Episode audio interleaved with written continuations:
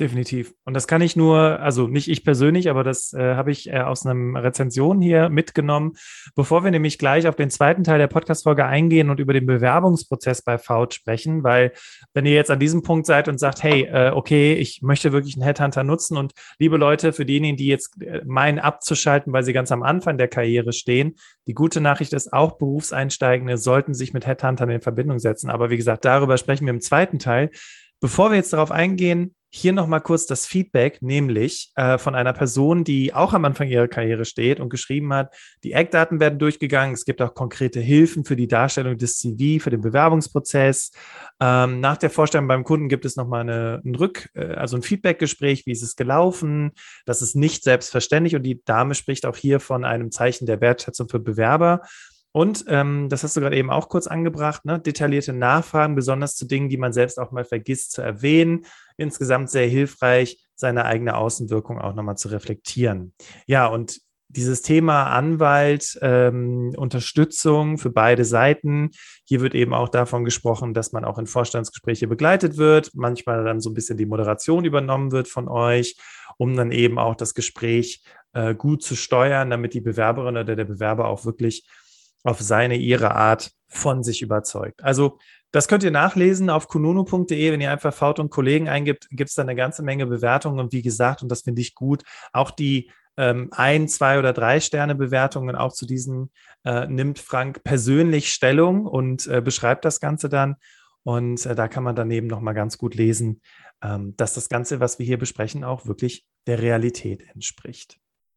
Jetzt sind wir im zweiten Teil, Frank, und wollen über den Bewerbungsprozess sprechen. Und der zweite Teil splittet sich nach erster Teil Bewerbung, zweiter Teil Vorstellungsgespräche. Und ihr als Headhunter habt ja eine Sonderfunktion im Sinne von, dass ihr ja der Vermittler seid und gucken müsst, okay, die Person, die ich dem Unternehmen vorstelle, ähm, im besten Fall soll die auch im Vorstellungsgespräch sitzen und überzeugen können. Und bevor wir darauf zu sprechen kommen, erstmal zum Bewerbungsprozess im Allgemeinen. Wie läuft der Bewerbungsprozess ab im Hinblick auf, kann ich mich überhaupt bei euch bewerben oder sprecht ihr nur die Leute an? Da habe ich zwei Blickwinkel drauf. Tatsächlich suchen wir für uns selber immer wieder Leute, die Lust haben, meine Tätigkeit oder die meiner Kollegen selber auszuführen. Was das sein kann, kann ich gleich nochmal erläutern. Mhm. Tatsächlich darüber hinaus suchen wir immer wieder auch Bewerber eigentlich für die offenen Jobs. Es ist natürlich leichter, ähm, sehr konkret über Stellen zu sprechen, die gerade ausgeschrieben sind. Tatsächlich stellen wir uns aber auch immer als Jobcoach zur Verfügung. Also wenn jemand das Gefühl hat, Mensch, irgendwas fehlt mir, ich kriege hier viele Absagen, ich weiß nicht so ganz genau, woran das liegt, äh, äh, uns nochmal als zweite Meinung anzufragen, kann nicht schaden. Ich, ich habe so den Eindruck, dass es vielfach äh, so eine Mafia gibt, die einem äh, ziemlich viel äh, nicht so ganz passende Dinge sagen wir, vermittelt. Äh, ja, ein gewisser Formalismus gehört auch dazu. Ähm, ich habe festgestellt, Karrierebibel ist, äh, karrierebibel.de ist ein, mal, eine gute Plattform, um sich, äh, sag mal, äh, Impulse zu holen. Äh, die von Xing gekaufte Plattform lebenslauf.com hilft auch schnell sag mal, einen Lebenslauf äh, zusammenzubauen. Also selbst wenn man gerade ein bisschen im Stress ist oder unter Druck, äh, geht das insgesamt ähm, sag mal, ziemlich gut. Also wer, wer nochmal möchte, er kommt irgendwie nicht so richtig weiter, äh, möge sich einfach im kleinen Dialog an uns wenden. Und äh, wenn das nicht ausufernd lang ist äh, mit den Erstgesprächen, dann sind die auch tatsächlich kostenlos. Ja, also, ah, das ist ja stark. Ist ja, ja also das ist etwas, das, das, kann ich jetzt nicht in gigantisch großer Dimension anbieten, aber äh, tatsächlich äh, hilft das. Nochmal zurück zu meiner eigenen Biografie. Ich war, glaube ich, eher nicht so ein guter Schüler. Ich war auch noch ein mittelmäßiger Student und dass ich mich irgendwann mal überhaupt äh, über Bewerbungsunterlagen äh, von anderen Leuten auseinandersetzen würde, das hätte ich mir früher nie träumen lassen. Also das ist ein spannendes Ding. Das zeigt auch wieder, ähm, wie Leben so funktioniert, äh, dass, dass man sich Sachen überlegen und auch planen kann, dass es am Ende doch ganz anders kommt. Genau. Also Ähm, wir sagen, äh, sagen wir zu den Unterlagen generell, ähm, äh, da steckt das Thema Werbung drin. Ja, und ich habe früher immer das Beispiel verwandt von einem Prospekt, der aus einer Tageszeitung rausfällt. Also stellen wir uns mal vor, die nächste Fußball-Weltmeisterschaft oder Europameisterschaft oder Olympischen Spiele stehen an. Und das nimmt man als Veranlassung, um sich ein äh, Fernsehgerät äh, zuzulegen. So, dann hat man sich mit Herstellern auseinandergesetzt, Bilddiagonalen und verschiedenen anderen Dingen. Und dann fällt eben am Samstag, in der Samstagsausgabe, so ein, so ein, so ein Flyer, so ein mehr, mehrteiliger Prospekt eben draus. Und man sieht schon auf der ersten Seite, das ist ja genau die Marke, das ist ja genau das Ding, was ich im Blick habe. Also ich bin irgendwie angeleckert. Ich muss aber weiterlesen auf drei oder Seite fünf. Dann gucke ich danach, detailliertere Angaben. Und dann sage ich alles klar, Schatzi Mausi, ich gehe jetzt in die Stadt und ich gucke mir diesen Fernseher in live bei dem und dem Fachhändler an. Nichts anderes ist ein Werbungsprozess. Äh, ich kriege irgendwie eine Bewerbungsunterlage auf den Tisch und ich denke, ist die lecker oder ist die nicht lecker? Also mhm. lecker in Form von, löst die mir ein Problem? Mhm. Äh, äh also, okay, jetzt muss ich noch eine Schleife draufhängen und sagen, welches Problem muss ein Arbeitgeber haben oder welche Aufgabe muss gelöst werden, welches ich in meiner Person bestmöglich lösen kann? Okay. Welches Problem muss ein Arbeitgeber haben oder welche Fragestellung muss ein Arbeitgeber haben, welches ich in meiner Person bestmöglich lösen kann? Zu adäquaten Preisen vielleicht noch. So, wenn ich also Englischunterricht geben wollte, aber selber kein Englisch kann, also erstmal Englisch lernen muss, dann bin ich genauso schlecht wie alle anderen, die eben auch nochmal Englisch lernen müssen. Wenn ich aber gut auf diese Position passe und es eigentlich darum geht, wie bereite ich das auf? Wie, wie trage ich das nach vorn? Ähm, also das Anschreiben ist wie diese, diese erste Seite von diesem Flyer. Also die muss irgendwie lecker sein, ich nehme nur einen Punkt auf. Ich baller nicht die gesamte Seite vor. Ich mache keine Textwüste. Ich mache aktive Sprache und ich bringe ein Thema nach vorne. Ich habe für meinen letzten Arbeitgeber das wertigste Projekt repariert und zu Ende geführt oder sowas in der Richtung. Ich habe also irgendwie einen Nutzen gestiftet. Wir sprechen auch von Nutzen, nutzenorientierter oder nutzenstiftender Sprache. Und das liest sich super gut weg. Und dann gucke ich mir den Lebenslauf an, das spiegelt das irgendwie wieder. Dann gucke ich mir die Zeugnisse an. Wir empfehlen den Leuten auch häufig eine Projektliste mitzuführen. Ne? Zeugnisse sind häufig windelweich geschrubbt. Das in den Lebenslauf reinzuzwingen, ist irgendwie eine lange Geschichte. Das macht es unübersichtlich und schlecht lesbar. Wir empfehlen eine Projektliste nach STAR-Methode anzuwenden. STAR mhm. steht für Situation, Task, Action, Results. Super. Äh, also zwei Seiten, vier Projekte bisschen ausführlicher beschrieben, zeigen, wo war ich unterwegs, was habe ich gemacht, was konnte ich für Nutzen stiften. Nicht bei allen Unterlagen fordern wir das an. Aber überall dort, wo ich das Gefühl habe, wir müssen hier noch ein bisschen Pfeffer in die Suppe machen, wir müssen noch ein bisschen Salz reinstreuen, dann machen wir das. Das gilt gleichermaßen, ob derjenige sich für uns bewirbt oder bei uns bewirbt oder ob er sag mal, von uns zu einem Unternehmen vorgestellt werden muss. Wir müssen verstehen, wofür der gut ist, wo man ihn einsetzen kann, was er in der Vergangenheit gemacht hat, welchen Nutzen er stiften konnte, was konnte er voranbringen. Okay. Und ich sage dir, das hilft den Leuten, den Betrachtern super gut. Also ich habe inzwischen gelernt, wie sind die Lesweisen meiner Kunden. Und deswegen kann ich diese Impulse geben und sagen, entschlag das, nimm das raus. Wir haben mit ganz vielen wissenschaftlichen Mitarbeitern zu tun, die ihre ganzen Papers und Veröffentlichungen reinpacken. Wir wissen aber von den Kunden, wenn der nicht wissenschaftlich arbeitet, dass das keinen so richtig interessiert. Das heißt, ich muss das ausdünnen. Ich muss wie vielleicht beim Fotografieren. Ne? Beim Fotografieren habe ich auch unterschiedliche Objektive drauf. Ich kann reinzoomen, ich kann 50er machen, was dem menschlichen Auge am, äh, am nächsten ist. Ich könnte 100 Millimeter machen. Es ist immer das gleiche Motiv, mhm. aber die Art und Weise, wie ich es präsentiere, wie ich es schneide, das ist das, was, was den Unterschied macht. also ich bin jetzt von euch nicht gefunden worden, finde euch aber cool als, als, als Begleiter, als Headhunter für potenzielle Jobs. Das heißt, ich könnte euch auch einfach eine Art Initiativbewerbung schicken und nicht so nach dem Motto, guck mal, wo ich reinpasse, sondern das ist das, was ich konkret machen möchte. Ja, das ist das Problem, was ich lösen möchte. Und dann kann sich dadurch auch ergeben, dass ihr gerade ein passendes Mandat habt, wo man dann ins Gespräch kommt. Korrekt? In der Tat. Und man kann nochmal diskutieren, für wen er sich denn sonst noch empfehlen kann. Also mhm. sowas wie eine Kuchenerweiterungsoption. Also zu gucken, hast du schon mal dahin geschaut? Oder hast du schon mal dahin geschaut? Oder hast du das schon mal gemacht? Also stellen wir uns mal vor, jemand hat jahrelang als Einkäufer gearbeitet und weiß, wie er die Verkäufer, die Vertriebler abblitzen lässt. Naja, der könnte einerseits auf die Vertriebsseite wechseln, aber der könnte natürlich auch Vertriebler trainieren, wie man eben mit Einkäufern besser umgeht und so können wir also helfen zu gucken, was könnte es denn noch werden. Jetzt hatten wir vor dem Wechsel in den zweiten Teil ja auch über das Thema Berufseinsteigende gesprochen. Und ähm, oft hält sich sehr hartnäckig das Gerücht, ja, Headhunter, das ist sowas für dich, wenn du 10, 15 Jahre Berufserfahrung hast, wenn du Führungskraft bist, dann kannst du über einen Headhunter gehen, aber jetzt so als Berufseinsteiger, nee, das, das, das lohnt sich auch für die Headhunter nicht, weil die ja auch nicht so große Provisionen bekommen, weil dein Gehalt ja noch relativ am Anfang steht. Willst du dieses Gerücht quasi, wie soll man sagen, neutralisieren? Wie steht ihr zum Thema Berufseinstieg via Headhunter? Das hängt davon ab. Das hängt davon ab. Mhm.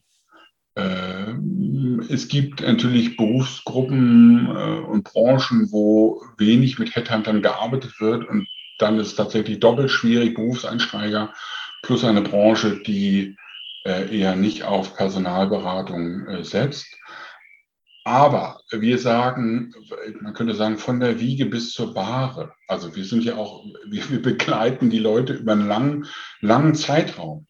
Und ähm, da wir ja sehr viel mit Softwareentwicklern zu tun gehabt haben, die dann teilweise sich sogar selbstständig machen, kann das nicht schaden. Man geht eigentlich niemals dürfer aus dem Gespräch raus, als man reingegangen ist. Also ich glaube, das Gespräch zu suchen kann nicht schaden. Tatsächlich macht es womöglich Sinn. Viele Personalberater sind eben heute weniger Vollsortimenter wie die großen äh, früheren Kaufhäuser, sondern sind sehr viel spezialisierter, so wie wir es auch eine lange Zeit lang waren. Und es macht Sinn, sich äh, Personalberater rauszusuchen, die in, in, in deren persönlicher Branche äh, gut vernetzt sind. Also es macht, es macht absolut Sinn, ähm, äh, sich, äh, sagen wir, die Personalberater genau anzuschauen und auch zu schauen, ob es dort welche mit einer Branchenaffinität gibt, die, äh, die dann zu einem passen. Ähm, und meine Empfehlung ist einfach, äh, äh, die meisten Personalberater sind schon auch Netzwerker und finde es super, äh, weitere Kontakte äh, zu haben. Ja, wer nicht, und wer nicht fragt, der hat schon mal an der Stelle sich um eine Chance gebracht. Also meine Empfehlung ist einmal mehr, das Gespräch zu suchen. Also es ist nicht nur so, dass Personalberater zu Kandidaten hin kommunizieren. Es ist auch absolut erwünscht, dass äh, Kandidaten den Kontakt zu Personalberatern suchen und äh, vor dem Hintergrund vielleicht einer, einer längerfristigen Zusammenarbeit äh, ist das immer gut. Dankeschön. Ähm, verehrte Menschen, die hier zuhören, ihr hört die ganze Zeit Vogelgezwitscher im Hintergrund und vielleicht kennt ihr diesen Bewegungsmelder, den man äh, im Flur stehen hat, der wie Vögelgezwitscher klingt und der Frank ist ja nicht alleine im Büro, das heißt, es gehen immer mal wieder Leute vorbei und dann läuft dieser Bewegungsmelder los, deswegen ich hoffe, die Geräusche sind nicht zu, zu störend und ich lenke euch jetzt sofort mit der nächsten Frage wieder zurück auf das Interview mit Frank und zwar Frank, ähm, du hast jetzt gerade von verschiedenen Bewerbungsunterlagen gesprochen. Äh, Projektübersicht sind, sind super Sachen, aber unterscheidet sich bei euch der Bewerbungsprozess zwischen Fachkräften und Führungskräften? Und wenn ja, wie? Und sind erstmal alle Menschen wichtig. Mhm. Also wir machen jetzt da keine große Unterscheidung. Die Bedürfnisse können divergieren. Also es kann schon sein, dass eine Führungskraft eben einen anderen Hintergrund hat und auch einen ganz anderen Beratungsbedarf hat als jemand, der noch wenig Erfahrung, Berufserfahrung mitbringt. Erstmal sind uns alle wichtig. Wir gehen mit allen gleich gut um, hätte ich gesagt. Und alle kriegen hier einen frischen, leckeren Kaffee. Und, äh, und dann ergibt sich das so. Okay, aber ihr habt jetzt nicht. Also der, der, Erstkontakt ist erstmal, äh, ähm, sag mal, bei allen eben, äh, gleich. Und was es dann wird, ist eher so, was ist so der Bedarf? Ne? Also ich kriege ja sowas wie einen, einen klaren oder einen versteckten Auftrag. Ne? Also beschaffen mir einen Job oder hilf mir meine Unterlagen auf Vordermann zu bringen und dann arbeitet man ja unterschiedlich lang zusammen. Okay. Aber erst einmal gibt es keine Untersch Unterscheidung. Okay, ähm, wir sprechen ja gleich noch über den Vorstellungsgesprächsprozess bei euch, aber ähm, wenn ich mich als Führungskraft bewerbe, bekomme ich da irgendwie, weiß ich nicht, so ein Assessment, so ein Test zugesendet, den ich ausfüllen muss, wo spezielle Fragen drin stehen, ähm, die gerade Führungskräfte betreffen. Sowas, gibt es sowas bei euch? Oder ergibt sich das alles im Gespräch? Weil dann können wir gleich direkt aufs Vorstellungsgespräch eingehen. Also tatsächlich ergibt sich ganz vieles im Gespräch. Tatsächlich gibt es schon so Fragen wie, wie ist denn, sag mal, Ihre Führungserfahrung? Wie gehen Sie da vor? Was für Erfahrungen haben Sie gemacht? Haben Sie eine methodische Grundlage? Äh, können Sie das unter allen Umständen beibehalten oder weichen Sie auch davon ab? Äh, also ich lasse die Leute von ihren Erfahrungen an der Stelle sag mal, berichten und dann ist es meistens im Dialog mit dem Kunden dann, wie es weitergeht. Ne? Okay, also das ist dann eher Vorstellungsgespräch. Das heißt, bei Bewerbungen, wenn ich mich jetzt als Führungskraft bei euch bewerbe, da gibt es jetzt nicht etwas, wo du sagst, ah, wenn du dich als Führungskraft bei uns bewirbst, dann sollte schon das auch in deinen Bewerbungsunterlagen erwähnt werden, damit ich mir einen Eindruck vermitteln kann, äh, inwiefern da deine Kompetenz ist als Führungskraft. Naja, das ist ja ein schwieriges Thema. Ähm, also das könnte man zum Beispiel bei einer Projektliste darstellen, dass man eben äh, vermittelt äh, folgende, also diese STAR-Methode, ganz kurz nochmal erläutert, die hat ja vier Phasen, Situation, Task, Action, Results. Also ich habe irgendwie eine Eingangsvoraussetzung. Ich habe eine Zielsetzung, etwas, was anders sein soll, wenn das Projekt erfolgreich war, die eigentliche Durchführung und das Ergebnis. Und natürlich kann eine Führungskraft, die da sehr viel Wert drauf legt und sagt, ich habe folgende Situation vorgefunden und ich habe eben die Aufgabe gehabt, das und das zu machen, die kann das dort schon sag mal, beschreiben. Häufig ist es aber schwierig, diese, diese Dinge irgendwie zu transportieren. Das ist etwas, was nicht so ganz trivial ist. Zeugnisse helfen sicherlich, äh, man kann auch ähm, sagen wir, Referenzen einholen äh, oder irgendwelche anderen Sachen machen. Aber das ist mal knifflig. Am Ende ist das eine Sache, die man mit dem Kunden löst. Und ja, und zur Not macht man auch nochmal eine eigene diagnostische Untersuchung. Ne? Das okay. kann schon sein, ja. Also das kommt durchaus, okay, alles klar. Und dann, das war schon mal eine schöne Überleitung über den Vorstellungsgesprächsprozess, weil ähm, du hattest es ja gerade gesagt, ihr nennt das Kaffeegespräch, man nennt sich kennen, man findet erstmal raus, okay, was sind so deine Ambitionen, was willst du konkret machen? Ähm, aber wenn die Person erst euch überzeugt hat und dann den Mandanten oder die Mandantin überzeugen soll. Wie stellt ihr sicher, dass der oder die Bewerberin im Vorstellungsgespräch auch überzeugen können? Was macht ihr dann? Naja, in erster Linie ist derjenige so, wie er immer ist. Also mhm. es macht ihm keinen Sinn, sich für kurze Zeit zu verstecken oder zu verstellen oder irgendwie was anderes zu machen, als man sonst irgendwie ist. Das hält man ja nicht lange durch. Mhm. Und ich habe ja durch die Gespräche mit dem Kunden ja etwas über die Kultur und über die Art und Weise, wie man Entscheidungen trifft und wie man vorgeht, habe ich erfahren. Und natürlich kann ich solche Fragen im Vorstellungsgespräch mit dem, in dem Fall Klienten, äh, das erörtern und schon mal Dinge vorwegnehmen und fragen, wie gehen Sie damit um? Wie machen Sie das? Wie fühlt sich das für Sie an? Ähm, wie gehen Sie damit um? Also wir können das ein oder andere sag mal, vorwegnehmen und auch ein erstes Gefühl bekommen. Trotzdem sehe ich in erster Linie meine Aufgabe darin, denjenigen dann beim, also wenn der ganz weit weg ist, dann würde ich von einem Präsentieren absehen. Aber wenn ich das Gefühl hätte, das könnte etwas sein und man könnte auch ein Stück weit was um ihn herum bauen. Der hat bestimmte Fähigkeiten. Ich hatte gerade neulich die Situation, da habe ich mit der Firma ganz offen darüber gesprochen, dass die dem Kandidaten, der passte fachlich sehr gut und hat auch schon erste Führungserfahrung gemacht, aber für das Umsetzen bestimmter Sachen braucht er einen Coach. Und dann hat die Firma gesagt, alles klar, da haben wir schon Erfahrung gemacht. Und wir beschaffen demjenigen auch einen Coach. Also wir sprechen offen solche Sachen an. Äh, und äh, das ist ja wieder unsere Maxime, eigentlich, dass wir sagen, wir halten nichts hinterm Berg, Äh, und ich glaube, damit habe ich einfach gute Erfahrungen gemacht. Mhm. Ja. Mhm. Also ich glaube, also vielleicht kann man das so ein bisschen zusammenfassen, was so eins der Erfolgskriterien ist, was ich jetzt rausgehört habe, ist einfach sehr klare, offene Kommunikation. Also nicht des Verkaufenswillens, die Person irgendwie auf diese Position drücken, sondern halt eben sagen, okay, da und da sind Defizite, aber die lassen sich so und so regeln. Und die Kunden, und das ist ja die schöne Erfahrung, die man macht, sind ja dann auch bereit, da das entsprechende Investment zu tätigen. Und du hast ja eben so einen schönen Satz gesagt, naja, wenn man nicht fragt, dann ähm, weiß man ja auch nicht, was die Antwort sein könnte. Und wenn man den Kunden fragt und sagt, hier, das und das sind die Defizite, seid ihr bereit dafür? Dann erstens Thema Erwartungsmanagement. Der Kunde weiß, worauf er sich einlässt und auch der Klient oder die Klientin weiß, worauf sie sich einlassen.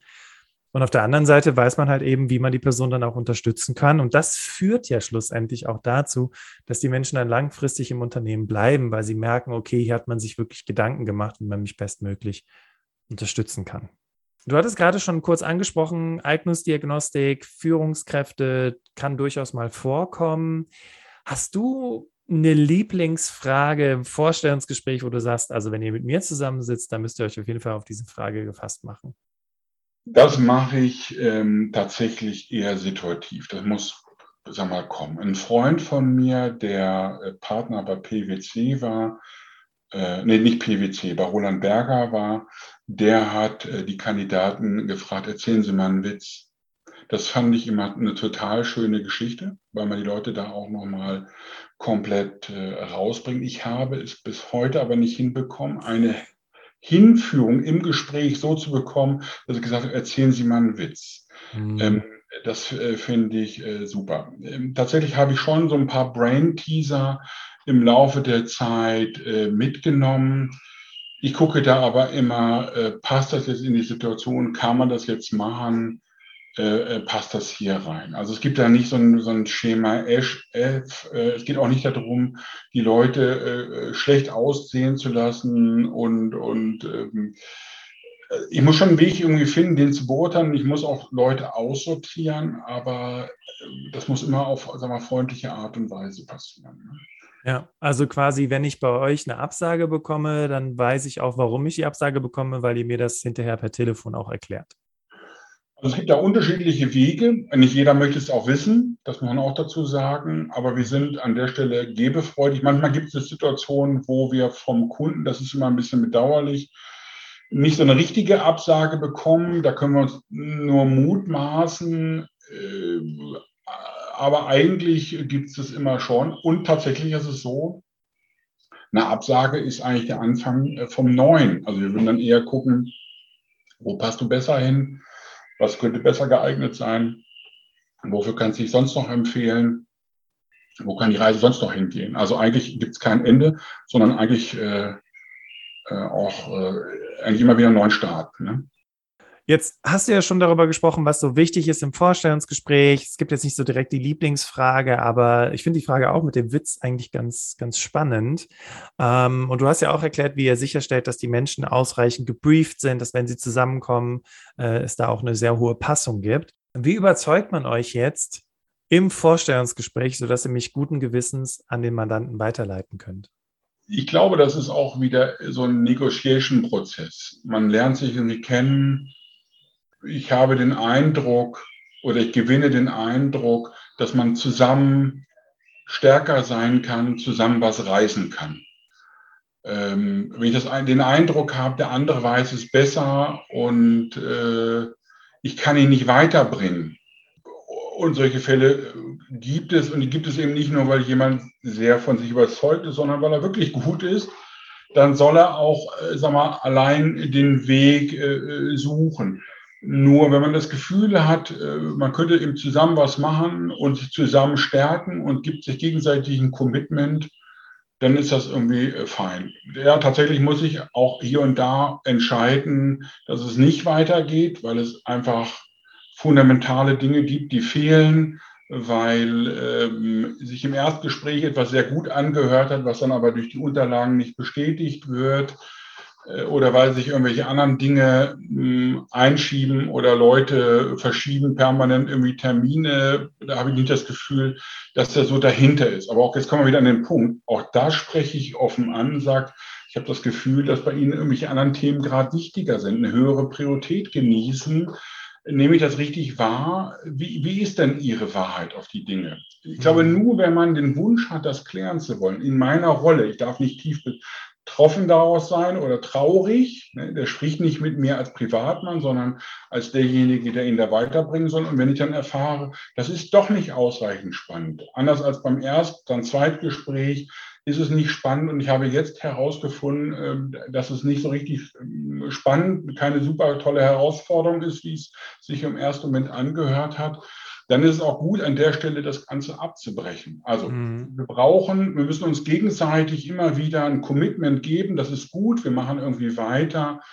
Und es geht weiter. Ich meine, die Frage hast du nicht gestellt, aber manchmal gibt es auch den Fall, dass Leute doch für meine Verhältnisse beachtliches Jahresgehalt aufrufen kann man mhm. sagen, gut, ich lebe ja davon, mein, Jahres, mein, mein Honorar ist höher, wenn das Jahresgehalt auch höher ist. Mhm. Aber wenn ich einen Eindruck habe, dass der Kandidat, der sich ja, auch wenn der Markt gerade ein bisschen dünn ist, mit anderen Kandidaten ähnlicher Erfahrung, ähnlicher Kenntnisse, ähnlichem Hintergrund misst, dann muss ich schon sehr gravierende Gründe haben, warum das Mehrgeld oder mein Eindruck von meinem Mehrgeld, äh, sag mal, äh, angebracht ist. Und da ist mein Blick, den ich an den Kandidaten zurückgebe und sage, wissen Sie was, ich nehme aus meiner Marktsicht, aus dem, was ich an Bewerbung über den Tisch äh, kriege, was ich hier sehe, war, dass sie davon abweichen, dass sie auf den ersten Blick scheinbar mehr Geld für sich beanspruchen. Erklären Sie mir, warum Sie das Geld mehr wert sind ich bin ja Ihr Anwalt, ich bin Ihr Freund auf Zeit, ich bin derjenige, der Sie hier weiterbringt. Und wenn Sie mir erklären, warum Sie das Geld wert sind, ja, dann helfe ich Ihnen auch, dass es da weitergeht. Also ich höre raus eine gewisse Plausibilität, ein Commitment, ähm, eine gewisse Ehrlichkeit im Prozess und schlussendlich, du hast es ganz zu Beginn gesagt, deswegen gebe ich das nochmal mit für die Menschen, falls sie jetzt sagten, okay, das war mir jetzt vielleicht noch nicht so ganz konkret, ähm, Mehrwert. Ja, also höre ich raus, das habe ich bei dir jetzt mitgenommen aus dem heutigen Interview, höre ich raus, dass die Person das Problem löst, was das Unternehmen hat. Und das kann ich ja auch, diese, die, du hast eben von der Star-Struktur gesprochen, diese Form des Storytellings kann ich ja auch im Vorstellungsgespräch verwenden, um dir zu zeigen, okay, so bin ich an das Problem rangegangen, das ist dabei rausgekommen und so habe ich es gelöst. Und so ja. bekommst du dann ja auch einen besseren Eindruck. Ja, klasse. Okay, vielen Dank. Ja, ähm, verehrte Menschen, wir kommen so langsam Richtung Ende des Interviews und ich fand es super spannend, auch mal einfach einen richtig leidenschaftlichen Menschen zu haben, der, also es sind immer leidenschaftliche Menschen im Podcast, aber gerade bei dem Thema Personalberatung äh, so äh, voller Energie ist, wenn er über dieses Thema sprechen kann. Und ja, erstmal ein ganz großes Dankeschön an dich, lieber Frank, für diesen super wertvollen Input heute.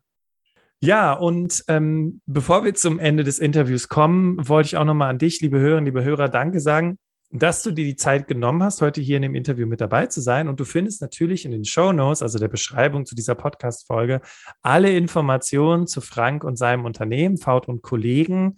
Ähm, und da äh, kannst du dann nochmal auf der Webseite schauen, mit denen in Kontakt treten.